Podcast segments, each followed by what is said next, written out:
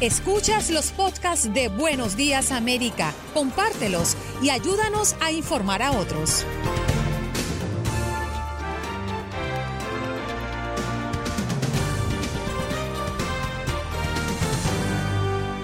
En Buenos Días América tuvimos la oportunidad de conversar con Rocío San Miguel, abogada y presidenta de la ONG Control Ciudadano para la Seguridad, la Defensa y las Fuerzas Armadas Nacional. A propósito de la gran división que presumimos hay dentro de las Fuerzas Armadas de Venezuela, Nicolás Maduro enfrentándose a Diosdado Cabello. También tuvimos la oportunidad de conversar con Jorge Hernández, periodista de Univisión 23 Miami, a propósito de la situación crítica que se vive en torno con el coronavirus en el sur de la Florida. Max Pérez Jiménez desde la Gran Manzana con lo que es noticia en Nueva York. El doctor Alberto Domínguez viene a Buenos Días América a propósito del anuncio de Laboratorios Moderna que habló sobre los avances de las pruebas con la vacuna contra el coronavirus.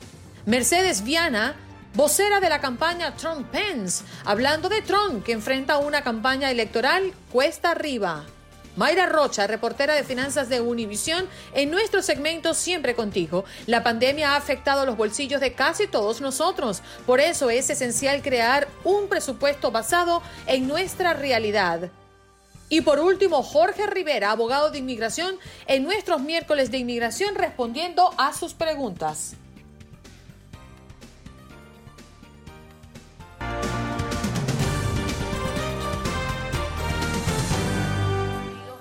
esa cantidad de mm, muertes y de casos positivos, pero Moderna, el laboratorio Moderna, ha anunciado que su vacuna produjo anticuerpos que neutralizaron la enfermedad. A propósito de este anuncio que se dio el día de ayer, hoy tenemos nuestra pregunta o nuestro tema del día.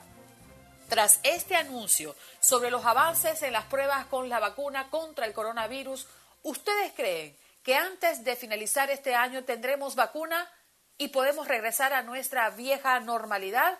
De existir la vacuna, ¿usted se la pondría? Llámenos al 1-833-867-2346.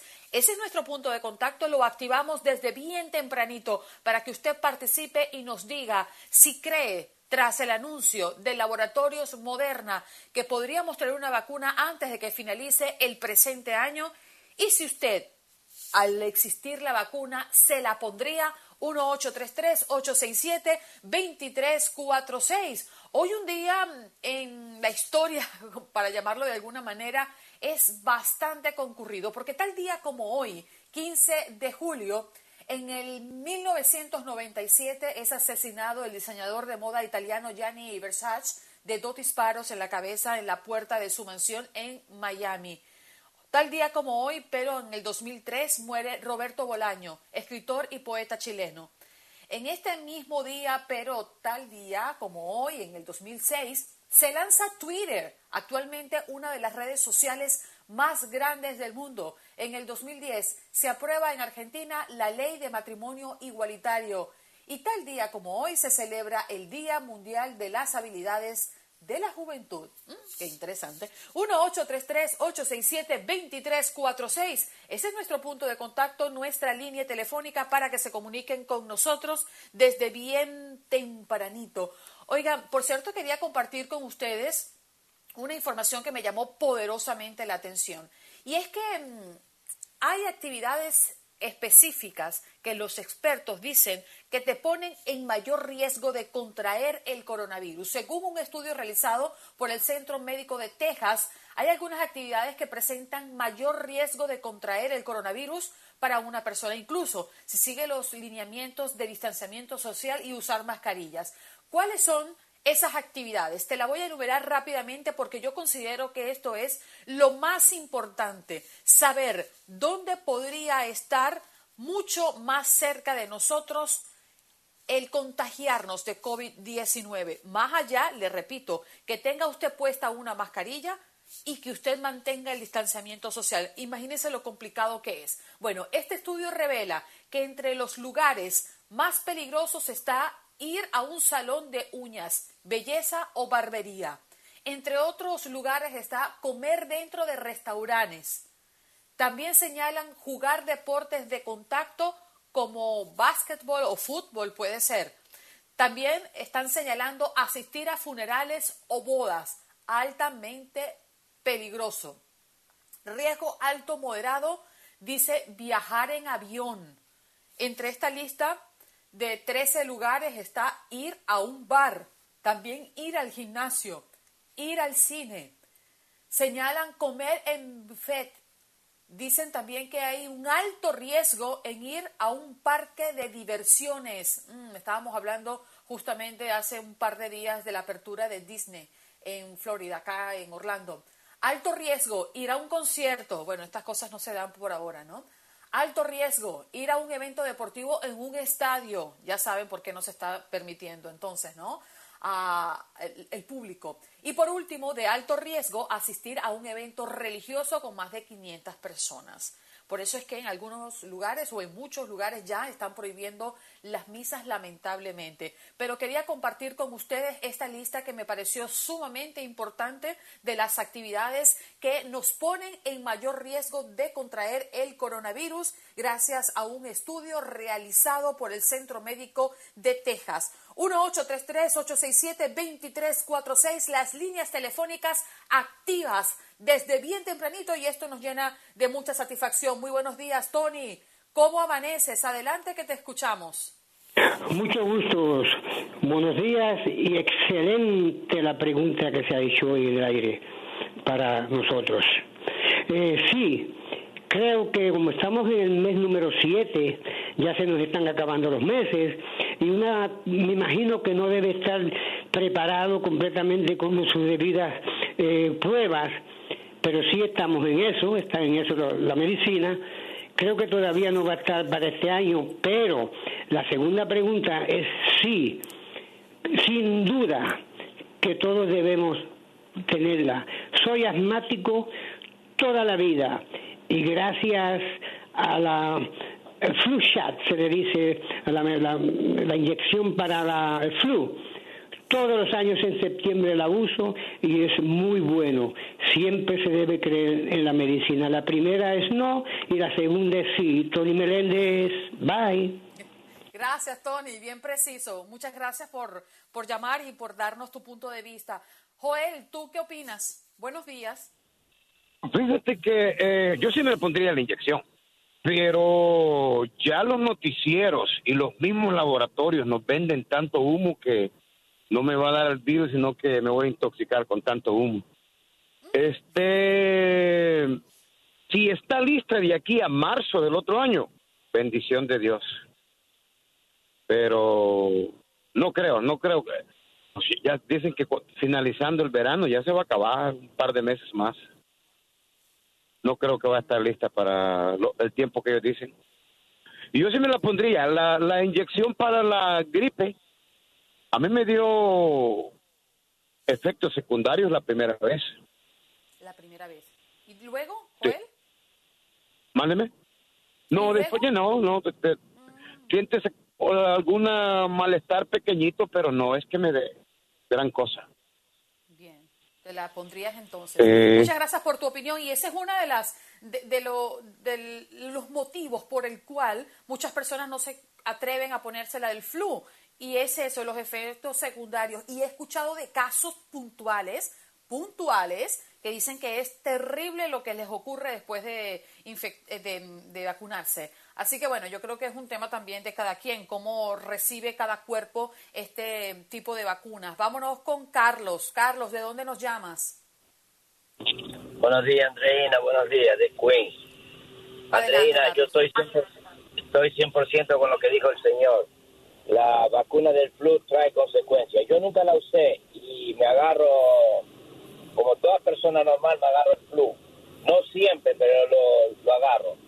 Y con respecto al, al COVID, yo continúo, continúo incrédulo. No son todos los que lo prenden. Yo me he puesto a todo tipo de riesgo porque yo no le tengo respeto al COVID. Y estoy acá, yo voy al bar, bebo, estoy con los amigos, hablo cara a cara, trabajo en la construcción, hablo cara a cara y voy por todas partes yo no le tengo miedo al flu. El flu, no, no ataca, como ya te dije, no ataca a todas las personas.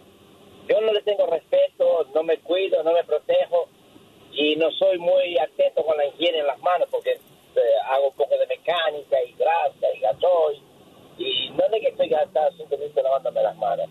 Pero, ¿cómo te puedo decir? Yo ya me entrego porque tanta la propaganda, tanta la... la, la, eh, eh, el terror informativo, informativo. Yo no creo en el COVID. No sé. Que me perdone el resto de la audiencia. No me pongo la opinión? Y tu punto de vista. Gracias, Carlos, por compartirlo con nosotros. Justamente para eso hacemos esta pregunta el día de hoy, para conocer su opinión, para saber qué entiende usted de todo lo que estábamos viviendo, porque lo cierto es que ha sido una mm, revolución en muchos sentidos, ¿no? Eh, la llegada de la pandemia, como toda pandemia, pues inesperado, momentos que hemos tenido que ajustar a nuestra vida cotidiana. Imagínense usted cuando se, yo siempre digo esto porque a mí me sorprende cómo pasan las cosas tan rápido. Hoy estamos aquí, mañana no sabemos dónde vamos a estar, pero usted se imaginaba cuando pedía los deseos en el inicio de este año 2020 que algo así podría ocurrir, que en medio del año usted, bueno, en medio del año no, escasos dos o tres meses después de recibir este año nuevo, eh, pensar en que iba a pedir y suplicar por la salud de su vecino, por la salud de, sus compañeros de trabajo, por bueno, la salud de la familia. ¿Usted pensó que iba a estar eh, desempleado o usted pensó que iba a tener a los niños encerrados en casa y teniendo que ser parte de la educación a distancia y esforzarse por llevar una nueva normalidad? Nadie se lo imaginaba, pienso yo, ¿no?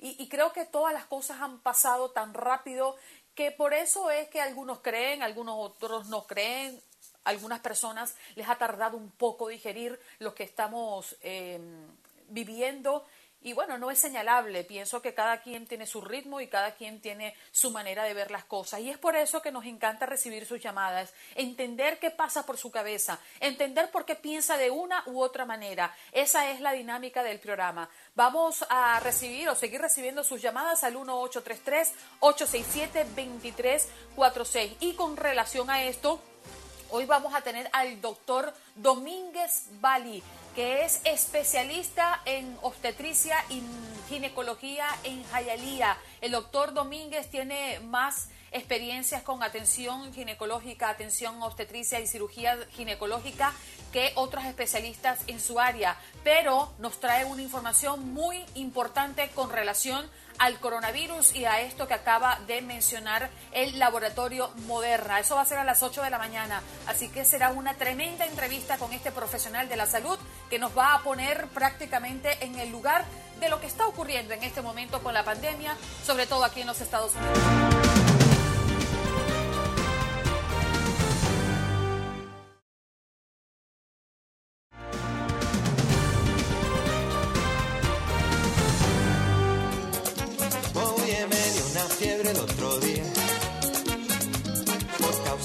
Amor cristiana escapar enfermería.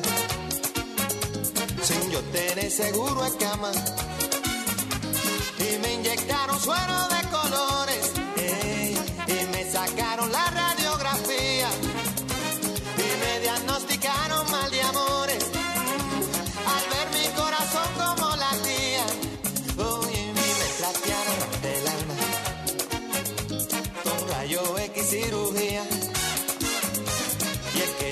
ciencia no funciona. Solo tu beso vida mía. Ay negra mira búscate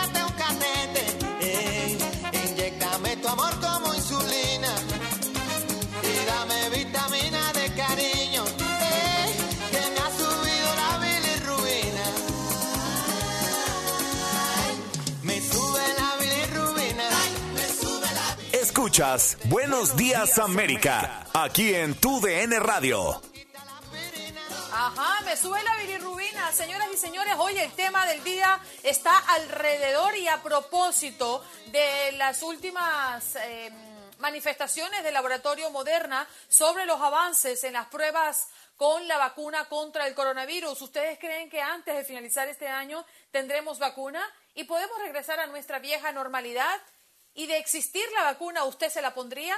1-833-867-2346 para que llamen, participen y nos den su punto de vista. Por cierto, alrededor de los temas que están eh, sobre la mesa con referencia a Venezuela, tenemos que pareciera que se agrava el conflicto interno de las Fuerzas Armadas de este país. Nicolás Maduro aparentemente planea destituir a un grupo de altos oficiales afectos a Diosdado Cabello. Parece que hay un conflicto interno muy fuerte en las Fuerzas Armadas en Venezuela. Para abordar este tema un poco más adelante estaremos eh, conversando con Rocío San Miguel, abogada muy conocida porque eh, se involucra mucho con los temas militares y analiza muy de cerca lo que está ocurriendo y ella es presidenta de la ONG Control Ciudadano para la Seguridad, la Defensa y las Fuerzas Armada Nacional. Estaremos hablando con ella un poco más adelante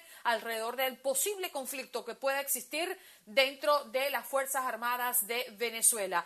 Vamos de inmediato con esta información que se nos ha ocupado en las últimas semanas y es que tiene que ver con el gobierno de Trump que desiste de plan para retirar visas a estudiantes universitarios que tomen solo clases online. Vamos a escuchar este trabajo de nuestros compañeros de Noticias Univisión.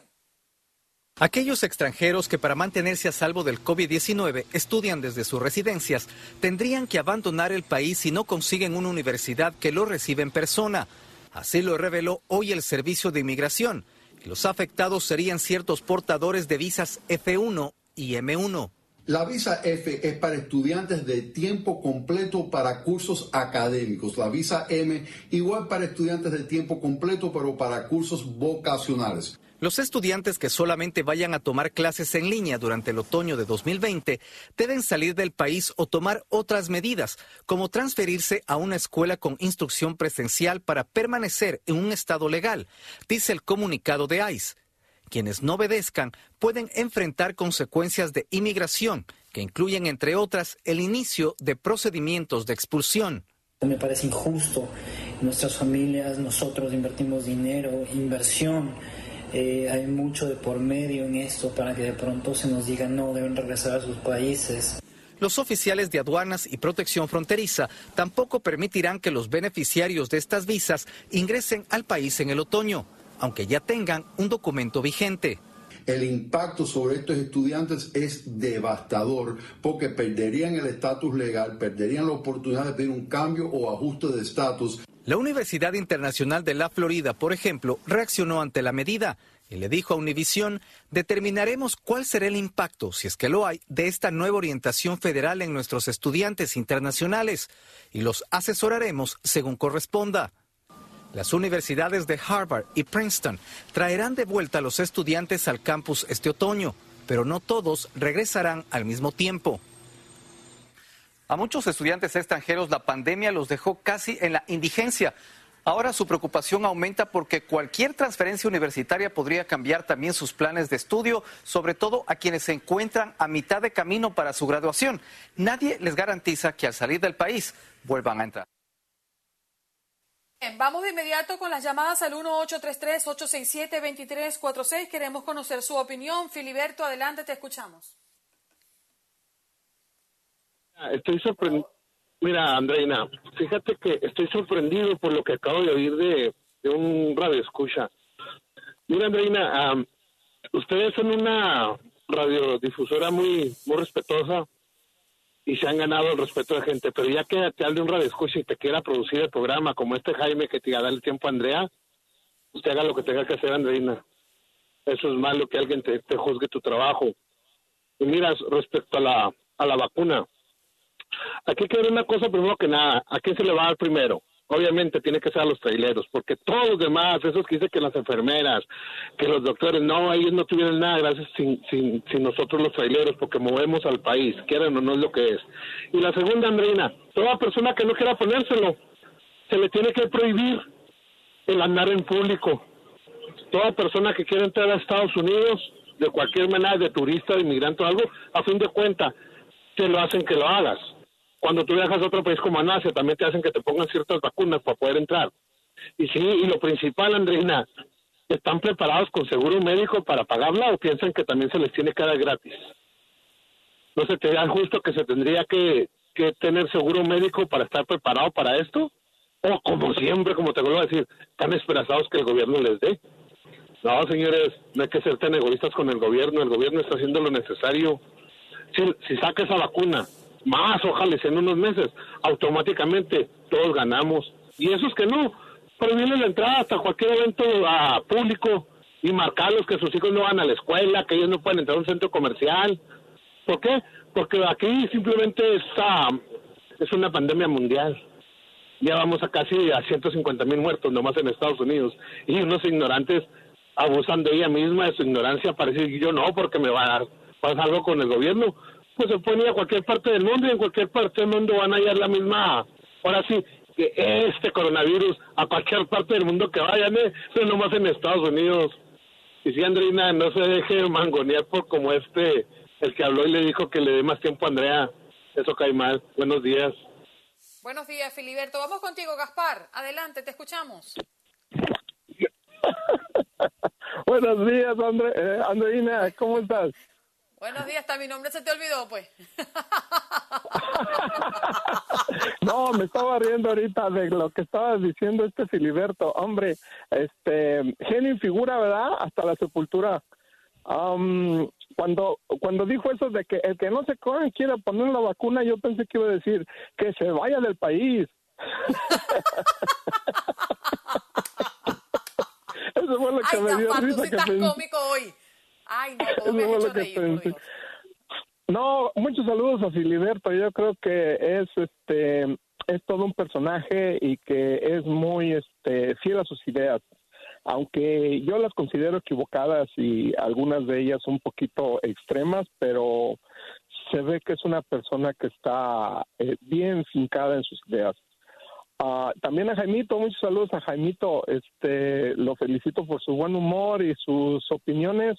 Creo que eh, normalmente son positivas. Ah, y no quiero decir nada mal de él, porque no creo que se deba decir nada mal de una persona que es tan positiva y que le agrega tanto al programa.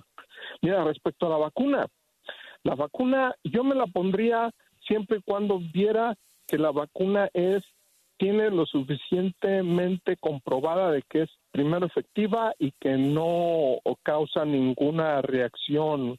Yo sé que va a causar algún tipo de reacción negativa en algunas personas, pero normalmente se espera una efectividad de para una buena vacuna del 80% y de reacciones contrarias de un 5% menos en las personas que se lo pongan. Entonces, si está dentro de sus límites, yo creo que sí me la pondría.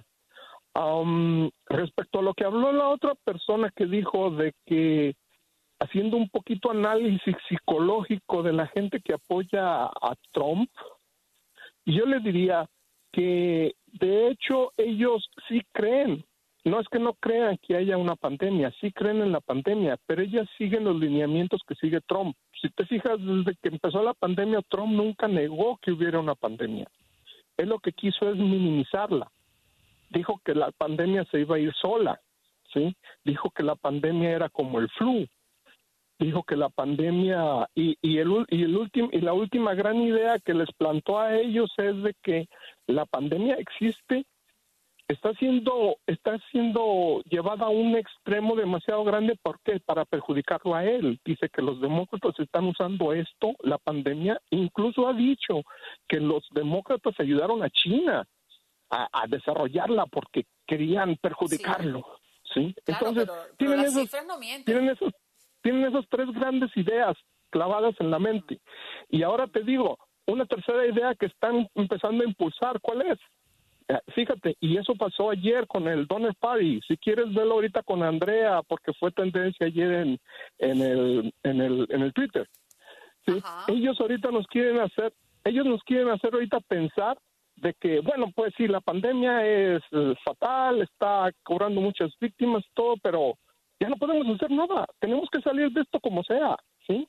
Sí, Incluso tenemos que si se de- requiere, de esta crisis, de esta crisis, Gaspar, es que se me va el tiempo y necesito eh, ofrecerles información a la gente de Miami. Eh, tiene que ver con la crisis eh, de la que hablas, Gaspar, del coronavirus. Se agravará en las próximas semanas, específicamente en el condado de Miami-Dade. Es lo que han advertido los expertos, profesores de la FIU y la Universidad de Miami, junto a médicos de la red de hospitales Jackson, afirman que Miami-Dade es hoy por hoy el epicentro de la pandemia del COVID-19 en los Estados Unidos. Escuchemos por qué lo dicen y qué es lo que están eh, proyectando para las próximas dos semanas.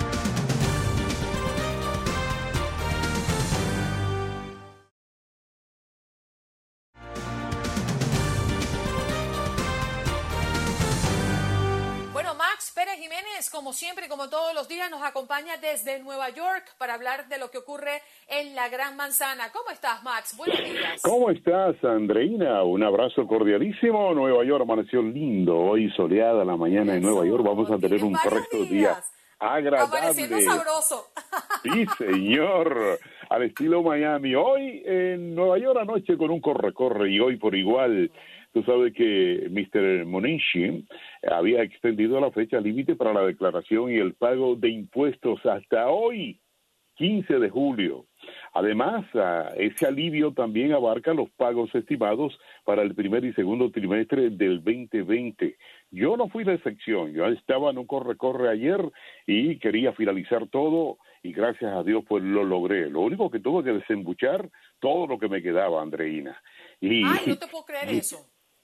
Sí, sí, sí. Y eh, todo el mundo sabe que las declaraciones y pagos de impuestos del 2019 deben de presentarse hoy miércoles antes de las 12 de la noche y ya el IRS ha dejado saber muy bien claro de que no habrán extensiones con excepción de los militares que viven en el extranjero. Y hoy, tal y como tú decías, Andreina, nos levantamos con la noticia de los viajeros que llegan a la ciudad de Nueva York eh, de ciertos estados, eh, pues eh, se ha dicho que estos estados de alto índice de contagio, estos pasajeros que entren a la ciudad de Nueva York ya deberán de llenar un formulario con sus datos de contacto y planes de viaje y de lo contrario, atención Andreina, una multa de dos mil dólares si usted no quiere suplir estas informaciones o si suple informaciones que no sean reales. Así ¿Y qué tanto, Max, preguntan en ese formulario? ¿Qué es lo que preguntan allí? Bueno, preguntan eh, dónde estuviste en la, en, la, en la última semana, con quién estuviste, el teléfono de esa persona para ellos contactar que realmente estuviste ahí, eh, si tiene algún récord médico esa persona. Y lo que quieren saber es como cuando tú llegas del extranjero, te recuerda que se llena un formulario y te preguntan si estuviste en alguna finca. Habrá, habrá algunas excepciones y escapes, pero eh, por lo menos se está haciendo algo, Andreina, se está haciendo un amago de que se están tomando medidas con las personas que están llegando de diferentes estados y aquí a la ciudad de Nueva York. Y yo siempre digo, va a haber su escape porque el que llegue en carro, el que llegue en automóvil no va a ser chequeado como debe de ser. Sí, es una, una porción pero entra en ofreciendo información o va a tener que pagar dos mil dólares de multa. No, no, no, entra ofreciendo las informaciones. Eh, los dos mil dólares de multa es si tú rehusas llenar el formulario que se te da. O sea, que si o sea, ofreces información o pagas. E, exacto. Así mismo. Y parece que lo están tomando muy en serio porque funcionarios de salud del condado de Rensselaer, en el norte de Nueva York, ya informaron en el día de ayer que pasajeros a bordo de un vuelo de Delta Airlines dieron positivo para COVID-19. Los tres residentes de Troy, Nueva York, viajaron en el vuelo 4815 de Delta Airlines desde Georgia, en Atlanta. Así que ese viaje lo hicieron hasta Albany, como en un aeropuerto de mucho, de mucho tránsito. Dijeron, vamos a irnos por aquí. Y resultaron que tres de ellos estaban eh, enfermos del coronavirus. O sea que lo están tomando en serio las autoridades aquí en la ciudad de Nueva York. Y esto es bueno. Esto es bueno para, para frenar y seguir frenando este bendito virus. Y el Departamento de Salud también. sí, y el Departamento de Salud, como si a Nueva York le faltara algo en estos momentos, Andreina, el Departamento de Salud ha detectado mosquitos con el virus del Nilo Occidental en la ciudad de Nueva York por primera vez en esta temporada, como si estuviésemos sanos totalmente y necesitáramos algo más. Por ahí se aproxima el virus del Nilo Occidental traído por mosquitos. O sea que el mosquito Culex, que es el portador de este virus, eh, ha sido detectado en Bronx y Staten Island. Y es que Nueva York es tan grande, Andreina, y hay tantos lugares diferentes que eh, es difícil, es difícil que se escapen estos, eh, o sea, estos virus y estos insectos que entran y salen. Mira, eh, además, Andreina, aún- tenemos que considerar que la temporada de mosquitos en la ciudad de Nueva York se extiende típicamente de abril a septiembre, es el rango de tiempo. Exactamente, exactamente. Y es porque eh, reverdecen los bosques y naturalmente los lagos eh, toman más agua y esto procrea muchísimos mosquitos, que de hecho aprovechamos y aconsejamos a todos los amigos oyentes que, que te dejan envases con agua en los patios en la ciudad de Nueva York, que por favor los revise porque esto crea mosquitos. Oye, Traina, con mucho beneplácito se ha recibido en la ciudad de Nueva York los nombramientos por el presidente dominicano electo Luis Abinader. ¿Sabías que han elegido 31 mujeres para las 31 provincias como gobernadoras? O sea que el O liderazgo sea, la mayoría, femenino. la, la mayoría de cargos asignados es por... No, no, todas la- todos los gobernadores serán mujeres en todas las provincias de República Dominicana. ¡Qué éxito!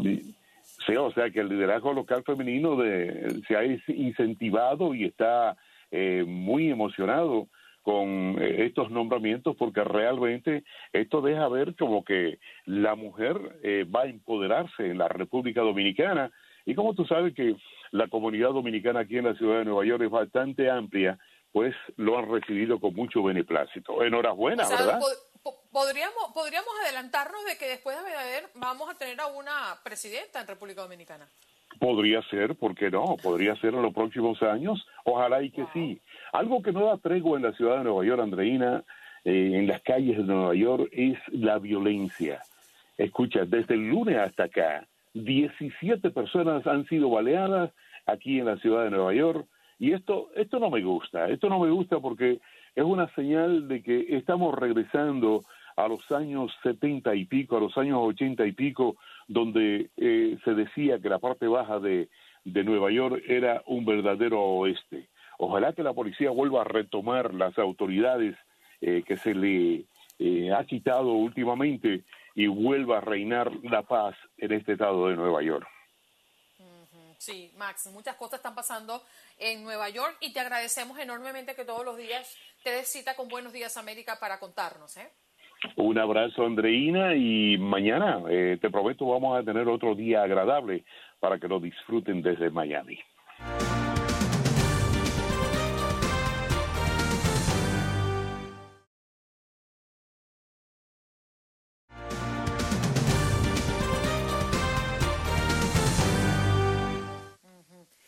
Y el tema que queríamos tocar justamente a esta hora, Juan Carlos, es el que tenía que ver con Diosdado Cabello.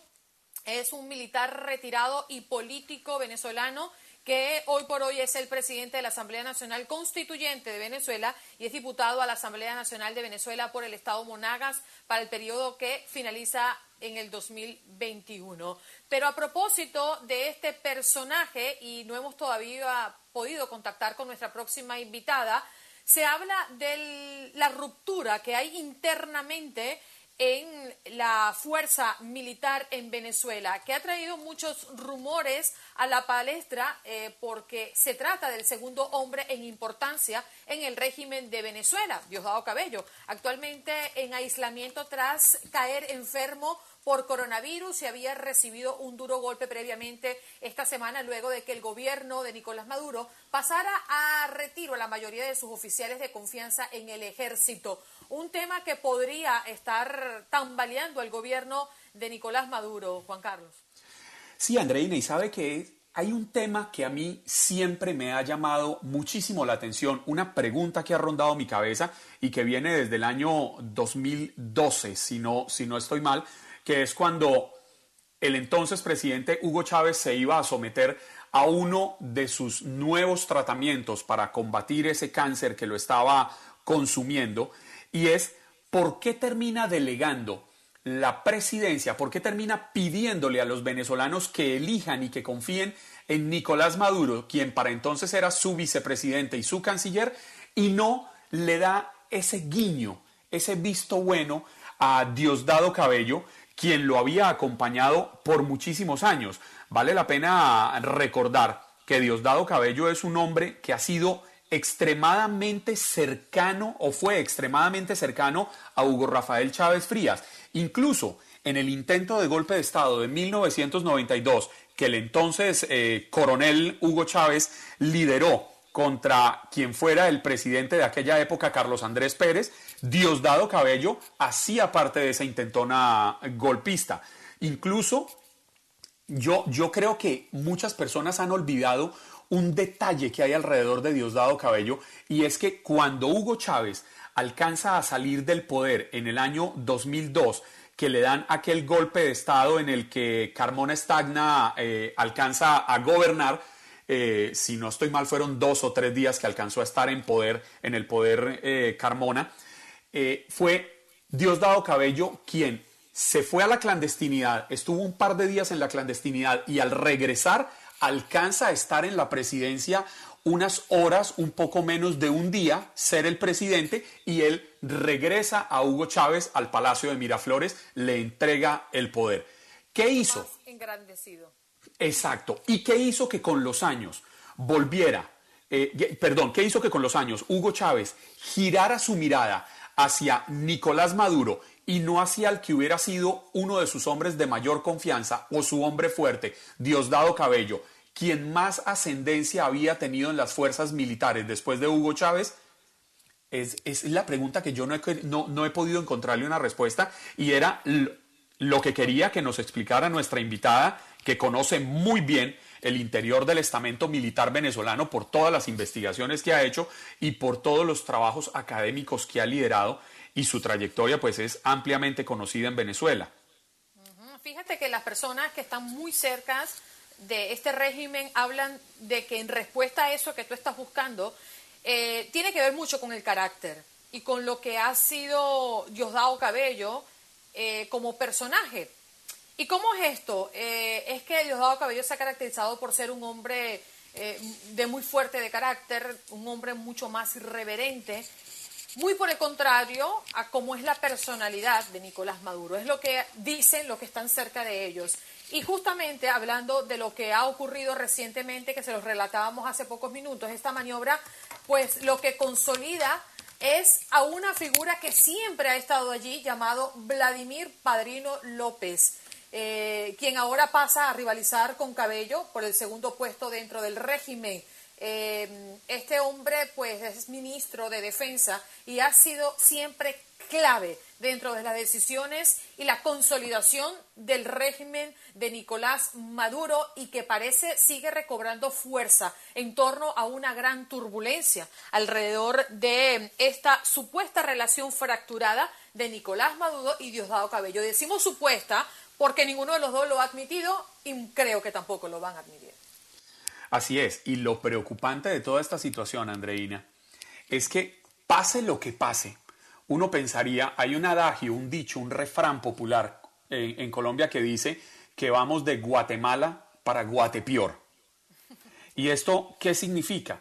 Que por Nicolás Maduro ya hay una recompensa de 15 millones de dólares por parte del Departamento de Justicia de los Estados Unidos que lo requiere por sus presuntas fuertes relaciones con el narcotráfico en Venezuela. Sin embargo, Diosdado Cabello, en caso de que las cosas no le salgan bien a Nicolás Maduro, como se especula que las estaría manejando para quitarle, restarle poder a Diosdado Cabello, pues en caso de que Diosdado Cabello pudiera algún día llegar al poder del régimen venezolano, este hombre es sindicado de ser el líder del cartel de los soles y ha sido objeto de denuncias internacionales por delitos gravísimos como narcotráfico y por eh, corrupción.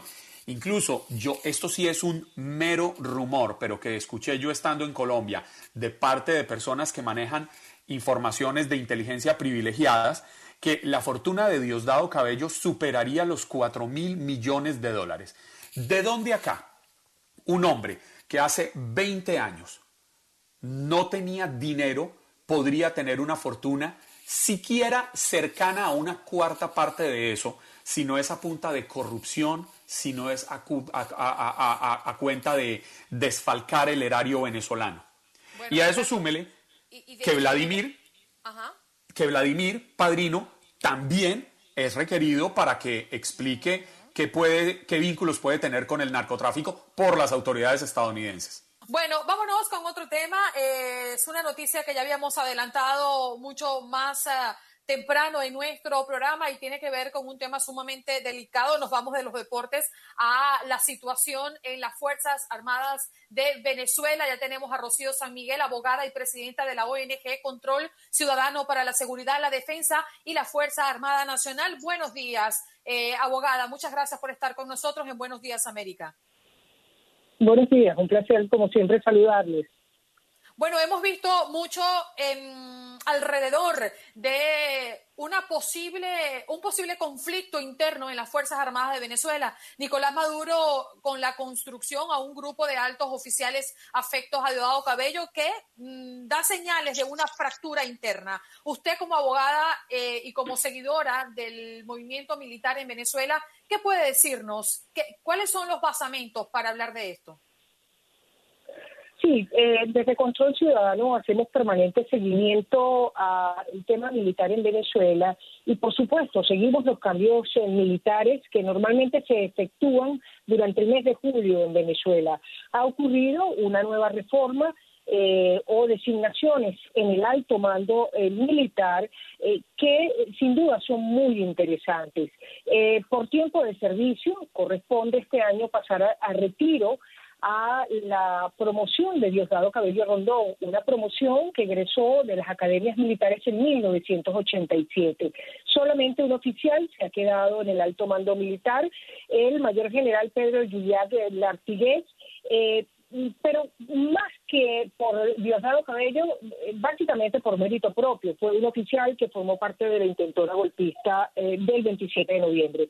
¿Qué lectura hay en todo esto? Sin duda, una de las primeras es eh, la pérdida de poder de Diosdado Cabello Rondón sobre la estructura de la Fuerza Armada Nacional al eh, entrar otra dinámica de promociones en el control efectivo eh, de eh, la cúspide del poder operativo en la Fuerza Armada Nacional. Sin duda también hay que ver eh, en esa relación con eh, las regiones estratégicas de defensa integral, que en Venezuela son ocho, y que significan el control militar del, del país, entran otras promociones, muchos más jóvenes, sobre las cuales Maduro ha venido ejerciendo tutela. En realidad, asistimos a, una ecuación ya eh, desde hace varios años eh, de competencia, podríamos llamarlo así, eh, sobre lo que significa la influencia de los actores políticos claves dentro de la Fuerza Armada Nacional. Y en esa competencia parece estar claramente ganando Maduro, que cada día controla con mayor poder, con mayor número de allegados y mayores lealtades esa ecuación eh, de lo que en Venezuela se denomina el alto mando militar. Rocío, buenos días. Le saluda Juan Carlos Aguiar. Esa disputa Maduro-Cabello es de vieja data. Incluso yo conversaba con Andreina hace un rato y le planteaba que para mí venía desde el año 2012, cuando el propio Hugo Chávez le da su guiño o su visto bueno a Maduro sobre Cabello, quien lo había acompañado en la intentona golpista del, del año 92. Sin embargo, como usted bien lo plantea, parece estar ganando Maduro. Pero yo me pregunto, ¿en qué papel queda eh, Vladimir Padrino en este momento? ¿Se convertiría en el ahora hombre fuerte detrás del poder con, Maduro a la cabeza? Eh, sí, es interesante la pregunta. Eh, yo lo veo en, ese rol eh, a Vladimir Padrino López. Es difícil denominarlo el hombre fuerte eh, en la estructura del poder en Venezuela. Sin duda es un hombre que capitaliza un enorme poder sobre la Fuerza Armada Nacional.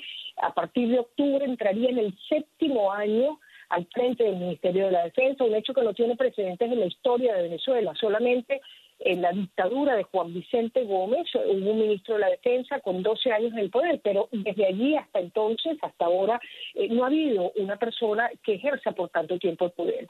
Pero el poder en Venezuela, la hegemonía del poder, tiene que mirarse no solamente desde el punto de vista del control sobre la Fuerza Armada Nacional. Hay otros aspectos que son importantes y eh, significan una ecuación interesante para volver a medir esos poderes eh, compartimentales relativos que ejercen eh, Maduro y Cabello eh, y que significan, reitero, sin duda alguna, eh, cada vez más eh, un posicionamiento mayor de Nicolás Maduro. Para entender el poder en Venezuela, yo diría que hay que compartimentarlo en varios espacios. El poder que se ejerce sobre el PSV, Allí todavía la lucha es férrea entre Cabello y Maduro. No podemos olvidar que Cabello sigue ejerciendo eh, roles estelares desde la vicepresidencia del Partido Socialista Unido de Venezuela. El poder que se ejerce sobre la Fuerza Armada Nacional, hemos explicado hace minutos eh, cómo vemos que va ganando espacio Nicolás Maduro. El poder que se ejerce desde el relacionamiento con los aliados estratégicos internacionales, es decir, eh, qué apoyo se tiene con países claves de la ecuación geopolítica venezolana. Me estoy refiriendo a, Rusia, China, eh, Cuba, eh, Irán. Allí, eh, de largo, el, el, poder acumulado de Maduro es estelar, no podemos olvidar su paso en la Cancillería venezolana, eh, cómo le permitió edificar ese conjunto de relaciones a lo largo del tiempo y finalmente eh, cuando llega a la presidencia en el 2012. Pero también hay otros espacios, el poder económico y el poder sobre los servicios de inteligencia. Allí yo diría que la disputa eh, todavía sigue siendo férrea entre los dos actores claves, los dos hegemores en Venezuela que controlan el poder. Es decir, todavía podríamos decir, es temprano para hablar de una salida en torno al poder de Diosdado Cabello, pero sí ha perdido influencia dentro de la Fuerza Armada Nacional, en algunos otros sectores, pero sigue dando eh, una batalla en eh, lo que eh, significa el control definitivo del poder en Venezuela. ¿qué, qué, qué, puede significar esto? ¿Podría ser esto el principio del fin? Porque sabemos que el poder empalaga y el poder es algo que no se puede comprar. ¿Estos cambios pudiesen ser el principio del fin para lo que se vive en Venezuela? Bueno, los venezolanos siempre eh, aspiramos a que a que sea el, principio del fin del autoritarismo y de, y de esta ruta eh, tan eh, primitiva en la que está entrando Venezuela en términos de estándares de funcionamiento de un Estado. Eh, lo vemos por lo pronto muy difícil eh, hablar del principio del fin. Muchos factores son necesarios en Venezuela eh, para entrar en lo que académicamente se denomina una transición a la democrática y allí hay un papel estelar que tiene que jugar la oposición en Venezuela. Establecer una estrategia, una ruta, una hoja de ruta sobre qué hacer, especialmente en los próximos meses donde hay planteada una agenda de hitos sobre lo cual no parece existir definiciones todavía. Es decir, el principio del cine en Venezuela no va a depender exclusivamente del poder que ejerce eh, el chavismo, madurismo, eh, va a depender eh, fundamentalmente, a mi modo de ver, de la estrategia que sea capaz de edificar la oposición que se ha visto sin duda alguna perdida en este sentido en los últimos meses. Abogada, muchas gracias por compartir con toda nuestra audiencia de costa a costa en los Estados Unidos. Muchísimas gracias a ustedes. Rocío San Miguel, abogada y presidenta de la ONG Control Ciudadano para la Seguridad, la Defensa y la Fuerza Armada Nacional, hablando del conflicto interno que suponen las Fuerzas Armadas de Venezuela. Lamentablemente no considera que es el principio del fin del régimen de Nicolás Maduro. Pausa, regresamos ya.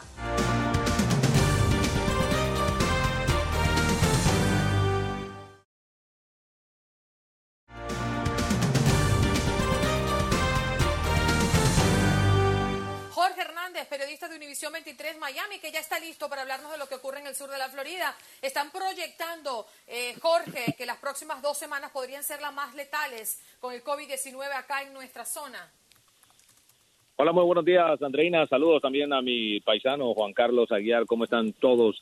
Estamos hablando de, los casos de coronavirus que han aumentado significativamente en las últimas 24 horas, más de 9.500 casos aquí en el sur de la Florida. Probatimos récords, como todos supimos durante este fin de semana, con más de 15.000 casos de coronavirus confirmados el de sábado a domingo. Precisamente durante este miércoles se reunieron, durante este martes, perdón, se reunieron el gobernador del estado, Ron DeSantis, con siete de los alcaldes del condado Miami-Dade, una reunión a la cual no fue invitado el alcalde de Hialeah, Carlos Hernández, que es la quinta ciudad con más casos de coronavirus dentro de todo el estado de la Florida. Obviamente el gobernador hablando de los planes, de todo el dinero que se está invirtiendo en estos momentos para detener un poco el avance de la pandemia. Esta reunión se llevó a cabo en el edificio del condado Miami-Dade. Van a estar implementando nuevas órdenes, nuevas medidas y también van a, estaban anunciando cómo se va a estar implementando el uso de la mascarilla que van a tener muchos agentes del orden revisando a las personas en las calles, imponiendo multas de ser necesario, también lo que se llaman rastreadores que van a ampliar el programa de rastreadores que contactan a las personas contagiadas con el coronavirus, les hacen llamados y indican en una lista con cuántas personas tuvieron contacto para así poder aislar a esas personas que estuvieron cerca de ellos. Sí, señor. Jorge, muchas gracias por pasar por Buenos Días América. Nos reencontramos mañana. Saludos, mi amiga. Un abrazo. Jorge Hernández, periodista de Univisión 23 Miami, hablando de lo que ocurre en el sur de la Florida. ¿Ya?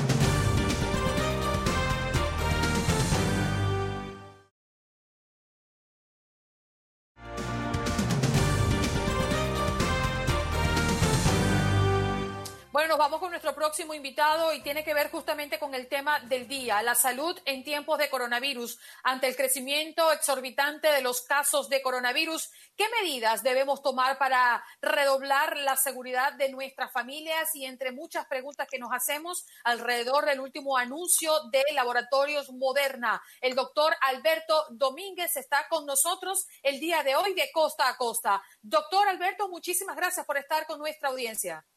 Gracias a ustedes por la invitación.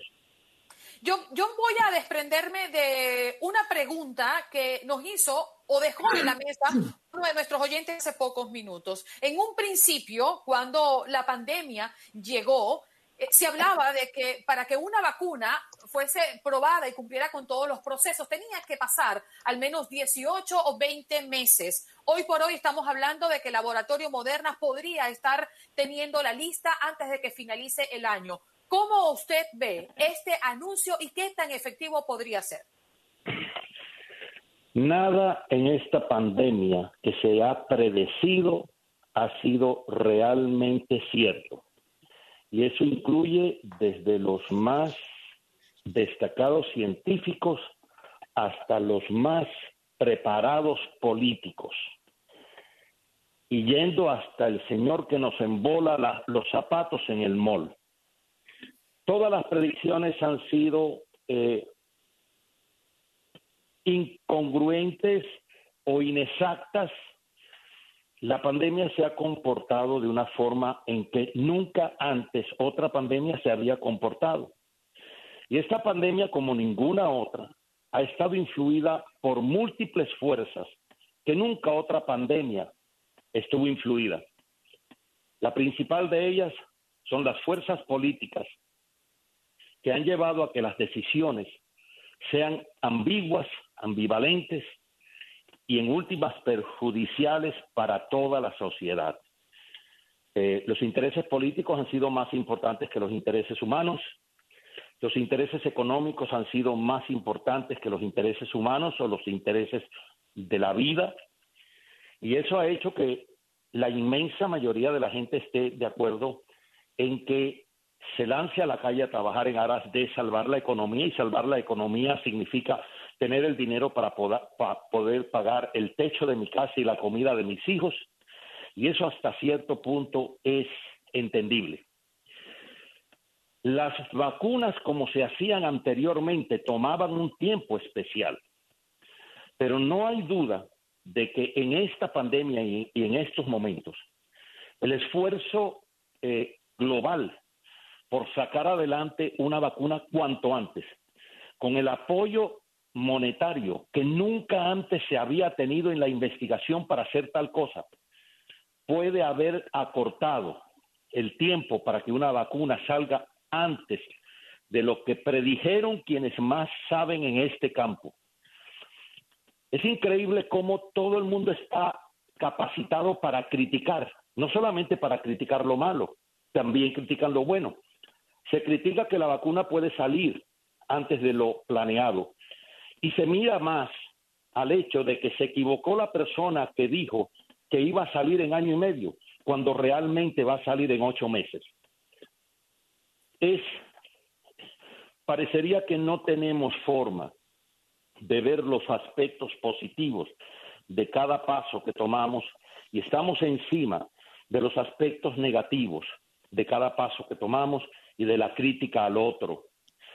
El hecho de que hayan anunciado que hay una vacuna que está próxima a salir y que ha sido efectiva no quiere decir de que efectivamente la vamos a tener y va a ser efectiva. Los pasos que se están tomando con esa vacuna hasta ahora han sido buenos, pero esa vacuna no ha llegado a su prueba final y realmente tenemos que ver una vez en el campo, una vez en la realidad, qué tan efectiva va a ser para que realmente nos proteja a todos. Hay un montón de aspectos de la pandemia que se tienen que tener en cuenta y que no nos aseguran que todo lo que estamos haciendo va a ser correcto. De hecho, hasta ahora, casi todo lo que hemos hecho ha sido incorrecto. Pero de la misma forma como ha sido incorrecto, no podemos asegurar que las otras versiones que pudiéramos estar dando de lo que se debió de haber hecho hubiesen dado resultado mejor que lo que se ha hecho. Sí. Tenemos que esperar, tenemos que ser pacientes, tenemos que cuidarnos, tenemos que dar un paso cuidadoso y no lanzarnos ante una situación que en estos momentos está en peores condiciones que lo que estaba cuando comenzó. Doctor Domínguez, buenos días. Le saluda Juan Carlos Aguiar. Yo quisiera saber, eh, tenemos un momento difícil en la humanidad en la cual quizás los políticos se han equivocado, pero nunca antes habíamos visto a la comunidad científica, a ustedes los médicos, trabajar de forma tan mancomunada, tan solidaria, apoyándose los unos con los otros por proteger precisamente a la humanidad.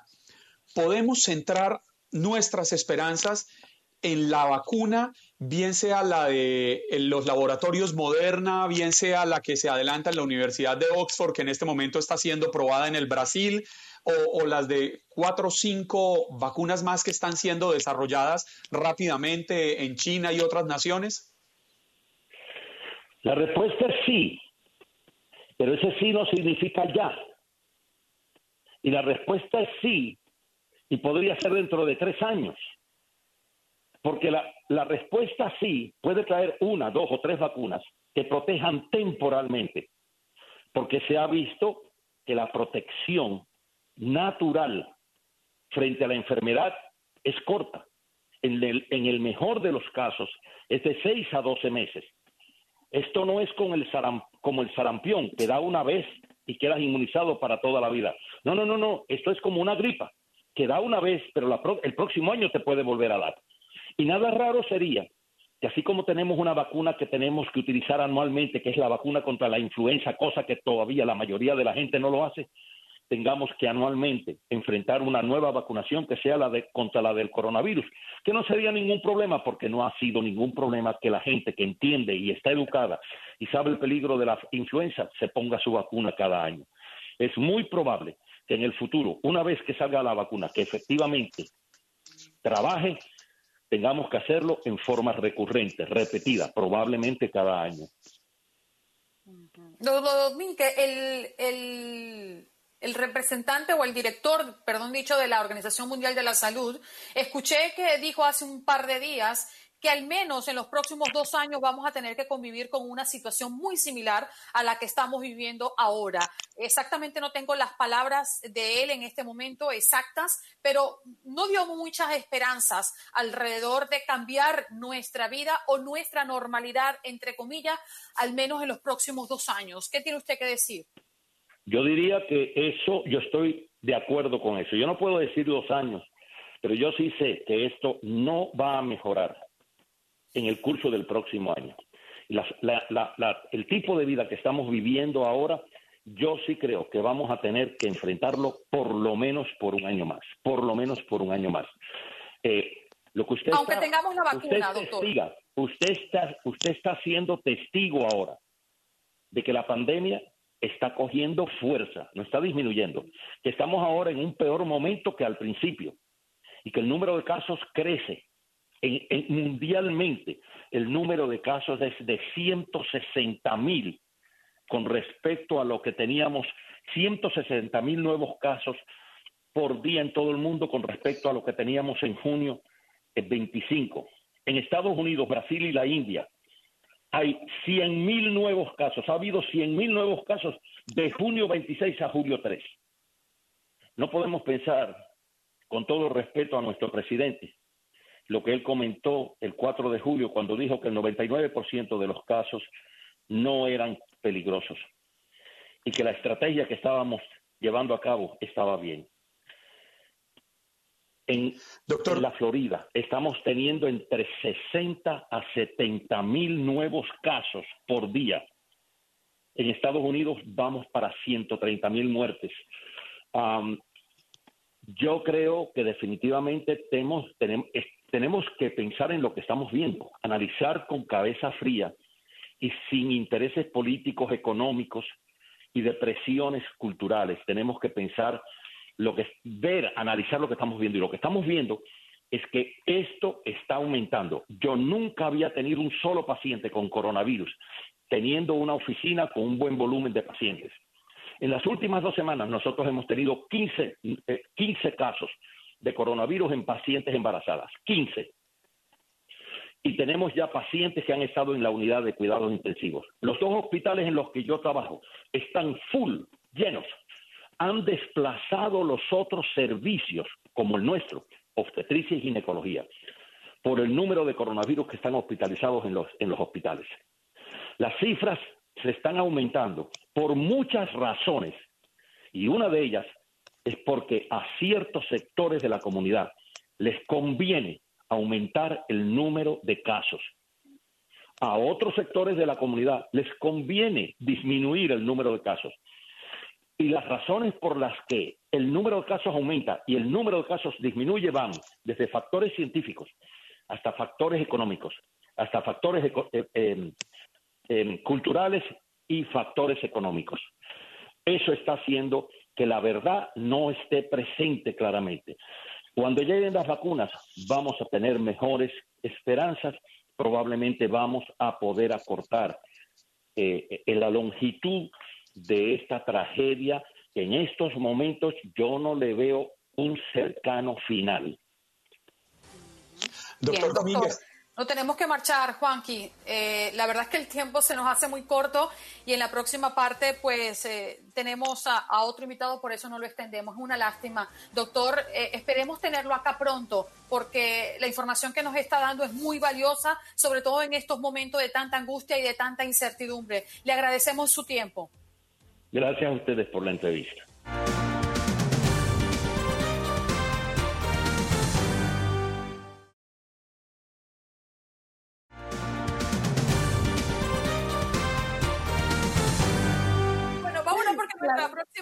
está lista. Eh, se trata de Mayra Rocha, reportera de finanzas de Univisión, dentro de nuestro segmento Siempre contigo. La pandemia ha afectado los bolsillos de casi todos nosotros. Por eso es esencial crear un presupuesto basado en nuestra nueva realidad. Mayra, gracias por estar con nosotros y por ayudar a nuestra audiencia. Claro, gracias a ti, Andreina, por invitarme como siempre. ¿Cuál es el primer paso eh, eh, en crear un presupuesto? ¿Por qué es necesario tenerlo? Mira, en estos momentos estamos obviamente en momentos especiales, en una pandemia donde muchas familias están siendo afectadas por esta situación. Entonces, lo más importante es priorizar los gastos en el orden de vivienda. Vivienda porque uno necesita tener su techo para proteger a, a su familia, ¿verdad? Vivienda, electricidad y alimentos. En ese orden, estamos en momentos no, estas no fueron las mismas recomendaciones tal vez que yo te diera en dos años, pero en este momento hay que proteger ya, por ejemplo, eh, muchas, o sea, había una, había una protección de desalojo en efecto, ya estas están empezando a ser suspendidas en varias ciudades. Entonces, ¿qué, pasa? Que uno le tiene que pagar al propietario de, la, de, de donde vive lo- los meses que estuvo atrasado, ya es momento de que uno pague o se hizo una negociación por su vivienda. Entonces, bueno, esa es la, la, importancia de esto es eh, aceptar que estamos en un momento de emergencia y que esto es la prioridad. Después de esa prioridad viene lo que sería eh, el Internet y, y mucha gente dice, bueno, no se necesita. En este momento sí, porque el Internet se necesita para buscar trabajo, ¿no? Para estar informado. Entonces, para mí, esos son las cuatro, los cuatro gastos que uno tiene que tener como prioridad. Eh, Mayra, hola, sabe que le iba a preguntar exactamente por eso y usted se me adelantó, porque siento que esta pandemia nos ha cambiado prioridades. Precisamente eh, la televisión por cable o el Internet o el celular pudieran ser interpretados como un lujo hace un tiempo, pero hoy en día el estar encerrado nos deja sin opciones y la televisión se convierte en algo fundamental para poder hacer algo tolerable en nuestras vidas, así como el Internet, como tener el celular, que es nuestra conexión con ese mundo real eh, que está afuera al salir de nuestras casas y al cual no podemos acceder. Claro, ojo, cuando yo digo Internet, no lo digo desgraciadamente por porque es una necesidad de entretenimiento, sino es para que las familias se mantengan informados, puedan conseguir trabajo. Lo mismo con el celular. Bueno, sí, es necesario hablar con los familiares, pero realmente son necesidades que le van a ayudar a estar más establecido económicamente, ¿no? No recomiendo el cable, aunque aunque los niños los entretenga, aunque el cable sea una manera de distraerse, realmente no es una necesidad. Cuando toca poner en una orden el cable o comer, bueno, el cable tiene que salir de, de una. Sinceramente, es uno de los gastos más caros. La mayoría de los cables cuestan 70 a 150 dólares. Entonces, estos no son momentos de tener cable. Eh, si si la familia está sin trabajo, si una persona, el papá por el trabajo, la mamá, entonces sí, quiero hacer énfasis en que no lo estoy recomendando por entretenimiento. Eh, por entretenimiento realmente toca cambiar, como estamos diciendo anteriormente. Eh, si hay televisión, eh, los canales que, que tenemos gratis por media antena, es momento de usarlos. Hay que salir a caminar protegidos, aprovecharse de lo que es gratis y, bueno, aceptar que, que son tiempos diferentes, ¿no? Sí, y además yo le voy a decir algo, yo no uso cables desde hace mucho tiempo. Desde que yo me mudé a esta casa donde vivo ahora, yo no uso cable, no tengo cable, me parece sumamente costoso y además innecesario. Yo, yo particularmente no tengo tiempo para ver televisión todo el día, así que no uso todos los canales. Pero quiero cerrar hablando de que sabemos que organizaciones proinmigrantes, eh, Mayra, ofrecen ayuda local a personas indocumentadas. ¿Existen recursos federales de asistencia? Mira, Andreina, de federales realmente no, te puedo decir que no hay, pero sí estatales y sí muchas organizaciones sin eh, eh, muchas organizaciones que son pro inmigrantes están ayudando y están dando información en sus páginas web. Entonces te voy a compartir, por ejemplo, en California, si van a covid19.ca.gov, ahí hay un programa que, que a los inmigrantes pueden recibir hasta mil dólares por adulto, por familia, o sea, mil dólares el máximo, ¿no? Y 500 por niños. También existe, por ejemplo, una página que se llama inmigranteinformado.com, la voy a repetir otra vez, inmigranteinformado.com, y aquí es un listado que de hecho cuando la persona entra puede poner, por ejemplo, vivo en Michigan. Entonces pone Michigan y ahí dan recursos que esta organización que se dedica a proteger al inmigrante les está ofreciendo, les está diciendo, estos recursos son son válidos, aquí le van a ayudar. Entonces sí toca que las personas busquen un poquito, pero con estos recursos que estoy dando o esta información pueden hacerlo de una manera eh, inteligente y sin tener que, bueno, estar eh, a la deriva en el Internet sin saber si son organizaciones serias o no. Excelente, Mayra. Este último punto que acabas de tocar y esta ayuda para toda nuestra audiencia. Un abrazo y estaremos en contacto seguramente pronto. Muchísimas gracias a ambos.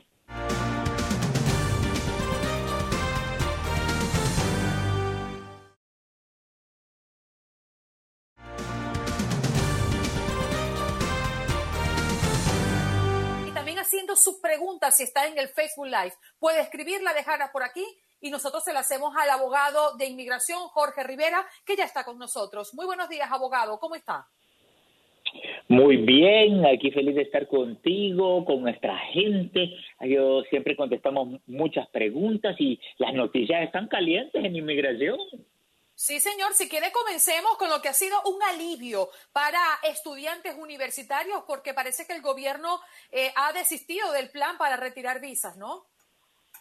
sí, esta es una buenísima noticia para los estudiantes porque, bueno, se echó para atrás la administración de Trump y está eh, retirando los cambios que iban a básicamente cancelar las visas de estudiantes eh, y la estadía legal para aquellos que no entraban a tomar clases personalmente en las universidades cuando no era culpa de ellos, Andreina. Ellos tenían que, las universidades con clases online y, y los estudiantes sin poder estudiar en las, las propias universidades. Así que gran victoria. Eh, doctor o abogado, porque estábamos en la discusión, Jorge, de si le decíamos doctor o no doctor a las personas. Eh, Como ustedes quieran, estamos en confianza. yo me quedé pensando, y ayer lo discutíamos en la reunión editorial que sostenemos preparando este programa, en qué habrá llevado al presidente a echar para atrás esa norma. Y precisamente es que me llama la atención el anuncio de Harvard y otras importantes universidades de demandar ese proyecto del presidente. ¿Usted se imagina qué será enfrentar una demanda liderada por el Departamento Legal de Harvard y otras de las grandes universidades de este país? Sí, obviamente, mira, han demandado a esta administración tanto que ya hasta perdimos la cuenta de tantas demandas. Pero el punto es que, fíjate, no tenía sentido si es que las universidades quieren ser más precavidos con el coronavirus, dar sus clases online, que los estudiantes que están pagando las tarifas más altas, que es lo que le cobran a los estudiantes internacionales, no puedan estudiar cuando no les están dando alternativas las universidades. O sea, lo que van a sufrir era la economía americana porque no se iban a salir todos los estudiantes internacionales. O sea, que hubo una vuelta atrás por la presión de las instituciones académicas de este país, ¿no creen ustedes? Eh, abogado, más allá, bueno, muy buenos días, gracias por acompañarnos. Más allá de lo que usted menciona y del factor humano que se puede ver y que estamos celebrando una victoria para estos estudiantes, ¿cree usted que lo que usted acaba de mencionar es fuerte, el punto más fuerte en esto, el factor financiero y no el factor humano de permitirle a estas personas que se queden estudiando en el país? Bueno, yo creo que es un poco de, los dos, ¿verdad? El, el, eh, la parte financiera, que ya sabemos que es lo que más le interesa a Trump, el dinero, ¿verdad? Y, y por otro lado, la parte humana, que estamos hablando de, eh, imagínate, cientos de miles de estudiantes que representan el futuro de, de este país y del resto del mundo, posiblemente en las mejores universidades, las mentes más brillantes y cerrarles las puertas y mandarlos de regreso eh, es algo que dañaría a nuestro país en el futuro porque es una fuga de inteligencia, ¿no creen ustedes? Mm. Abogado, tenemos preguntas de la audiencia. Manuel está llamando al 1-833-867-2346 y quiere hacerle la siguiente pregunta. Adelante, Manuel. Sí, muy buenos días, Andreina. Felicitando a todos ustedes del programa y el panel completo. Sí, la pregunta para el abogado que le tengo es, yo tengo a mi esposa pedida, ya estamos en espera que nos manden la cita para ir a la consulta. Ella quiere venir a visitarme, ella tiene visa, por regular. Y si eso le perjudica algo a ella o, tiene que ver algo con, con la petición que yo le tengo a ella, si no le perjudica ella venir aquí a visitarme. Bueno, mira, si tiene una petición familiar pendiente y ella entra como turista, eh, al momento de entrar en el aeropuerto le pueden preguntar, mira, pero tú tienes una visa de una petición familiar, entonces es contrario la visa de turista y la petición familiar al mismo tiempo, porque ellos pueden decir, bueno, pero tú no vienes a turistear, tu, tu verdadera intención es de venir a, a, hacerte residente, a venir a vivir a este país. Entonces le pueden dar problemas en el aeropuerto. No es 100% que se los den, pero hay un riesgo, así que quiero que tengan mucho cuidado eh, antes de hacer ese viaje, especialmente con las preguntas que le pueden hacer en el aeropuerto. Mm. Abogado, hay una, un gran movimiento entre abogados, activistas y políticos de ambos partidos que dudan de la sorpresiva oferta del presidente y advierten que el sistema de inmigración vigente desde 1965 no puede ser cambiado a golpe de decretos. ¿Qué nos puede decir sobre este tema? Aquí lo que se ha hecho, eh, Andreina, es una gran controversia, porque fíjate, el presidente eh, Trump salió diciendo esto el viernes en declaraciones que quiere reformar las leyes de inmigración con un sistema de méritos. Y ayer en su entrevista en la Casa Blanca, su, su discurso y preguntas que tomó, lo reiteró, lo reconfirmó, mientras republicanos y demócratas están diciendo el presidente no puede venir a suplementar o sustituir un sistema migratorio que ha, sido construido por leyes aprobadas por el Congreso. Entonces ahí está la, la controversia. Ellos dicen de que el presidente no tiene la autoridad, no tiene el poder para hacerlo, pero el presidente Trump dice que va a proceder. Entonces esto nos lleva a pensar, ¿será esto parte de una estrategia política de él aprobar algo que lo bloqueen y el poder decir, mira, yo los quise ayudar, pero ellos me bloquearon, ellos son los que no te quieren ayudar? Claro, abogado, pero a mí lo que me llama la atención es que estos intentos, si realmente quisiera ayudar a los Dreamers a darles una salida, bien sea por méritos y buscarles un camino a esa ciudadanía, como lo está planteando el presidente Donald Trump, ¿por qué esperó a que falten menos de cuatro meses para las elecciones en las que le dirán si es reelegido o no? ¿Por qué no lo inició hace tres años y medio, cuando tenía cuatro años de frente con un Congreso, con un Senado, porque no, no todo el Congreso, pero tenía el Senado a su favor para poder sacar adelante una reforma para proteger a los Dreamers. Por el contrario, si no es por la Corte Suprema que le bloquea sus intentos para quitar a los Dreamers del camino, no, no estaríamos teniendo esta discusión. Estoy 100% de acuerdo, porque eh, es obvio lo que él está tratando de hacer. Imagínate, faltan tres meses y pico para las elecciones, están a la vuelta de la esquina. Él está haciendo todo lo posible para ganarse el voto hispano, porque hay millones y millones de hispanos, votos hispanos que están en juego. La, pregunta es, mira, toda la trayectoria de esta presidencia han sido medidas antiinmigrantes y ahora está pensando hacer posiblemente algo a favor de los inmigrantes. Va en contra de todo lo que él ha hecho en los últimos tres años. Claro. La presión política, abogado, usted la menciona de forma correcta, nos parece a nosotros la presión política, pero habiendo el, el, Partido Demócrata expresado que quería buscar una alternativa para estos estudiantes, ¿cree usted que sería mucho más fácil entonces eh, llegar a, concretar una ley a favor de ellos?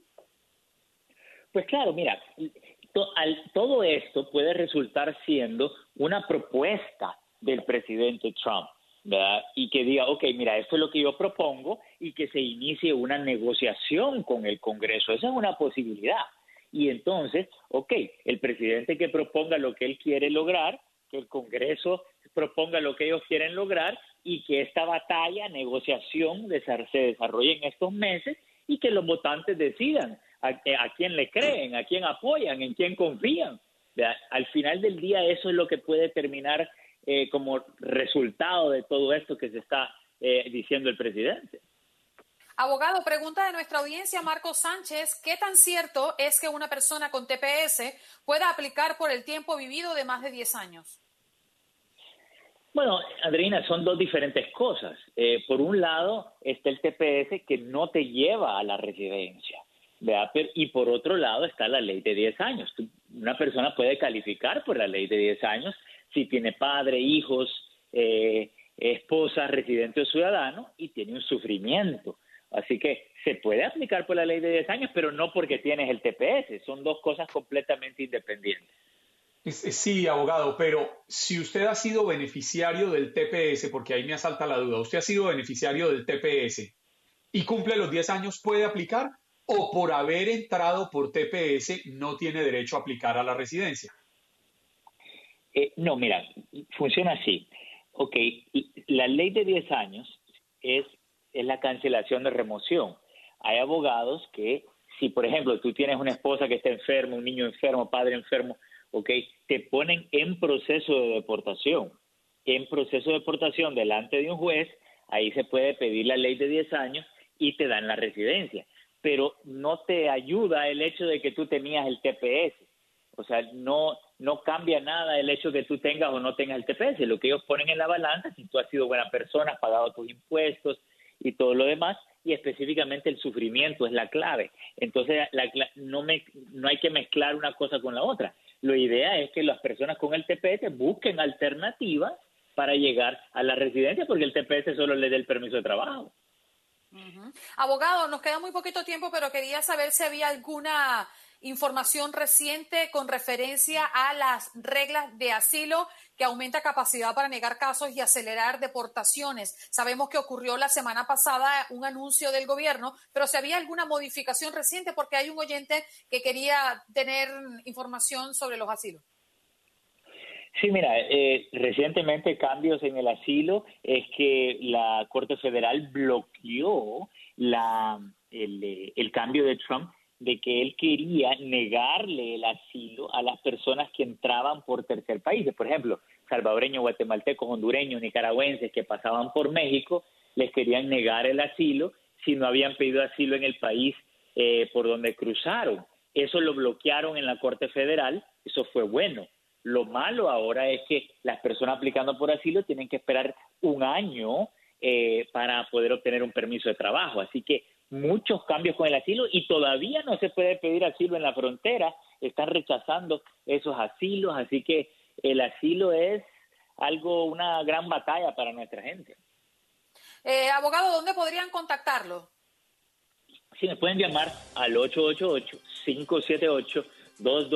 888-578-2276. Lo repito, 888-578-2276. 7-6 y me encantan la discusión y las preguntas de ustedes. Tienen un buen equipo ahí, hombre.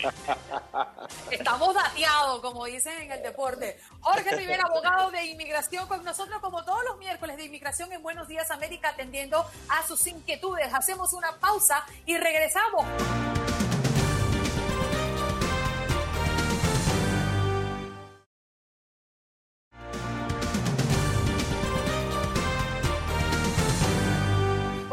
Se nos hace corto para despedir este programa, un programa sumamente eh, lleno de información, lleno de sus interacciones. Creo que ha sido lo más valioso, como siempre, la apertura de las líneas telefónicas para que usted diga lo que piensa. Acá no lo coartamos ni tampoco buscamos que usted esté de acuerdo con nosotros. Así es, Andreina. Tuvimos también en el programa de hoy las noticias de Nueva York con Max Pérez Jiménez y las noticias del sur de la Florida con Jorge Hernández. Sí, señor, también. A todos. Perdón, Alex. Eh, bueno, El, gordito, del swing, despídase como es, pues. No, gracias a todos, la verdad. Mañana, aquí nos vemos mañana. aquí nos vemos mañana. Y como dijo un sabio, yo solo sé que no sé nada. Bye bye, hasta tomorrow. A todos ustedes, gracias por recibirnos en sus casas como cada mañana. La cita, mañana aquí desde las 6 de la mañana con la gran Andreina Gandica en Buenos Días América, su show matutino de TUDN Radio de Univisión. Chao, Dios los bendiga. Frase cortesía del filósofo Sócrates. Y al gordito del swing se tapa la boca y se tapa los ojos, se tapa las orejas, se tapa todo. Amárrate, amárrate, amárrate, que te faltan segundos. Amárrate, amárrate. Nos vemos mañana, amigos. Chao.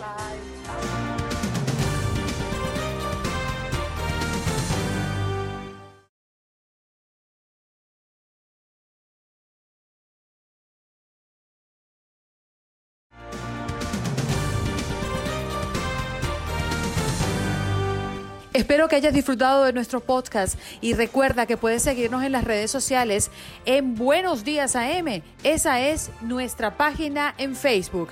Nos reencontramos en otro podcast.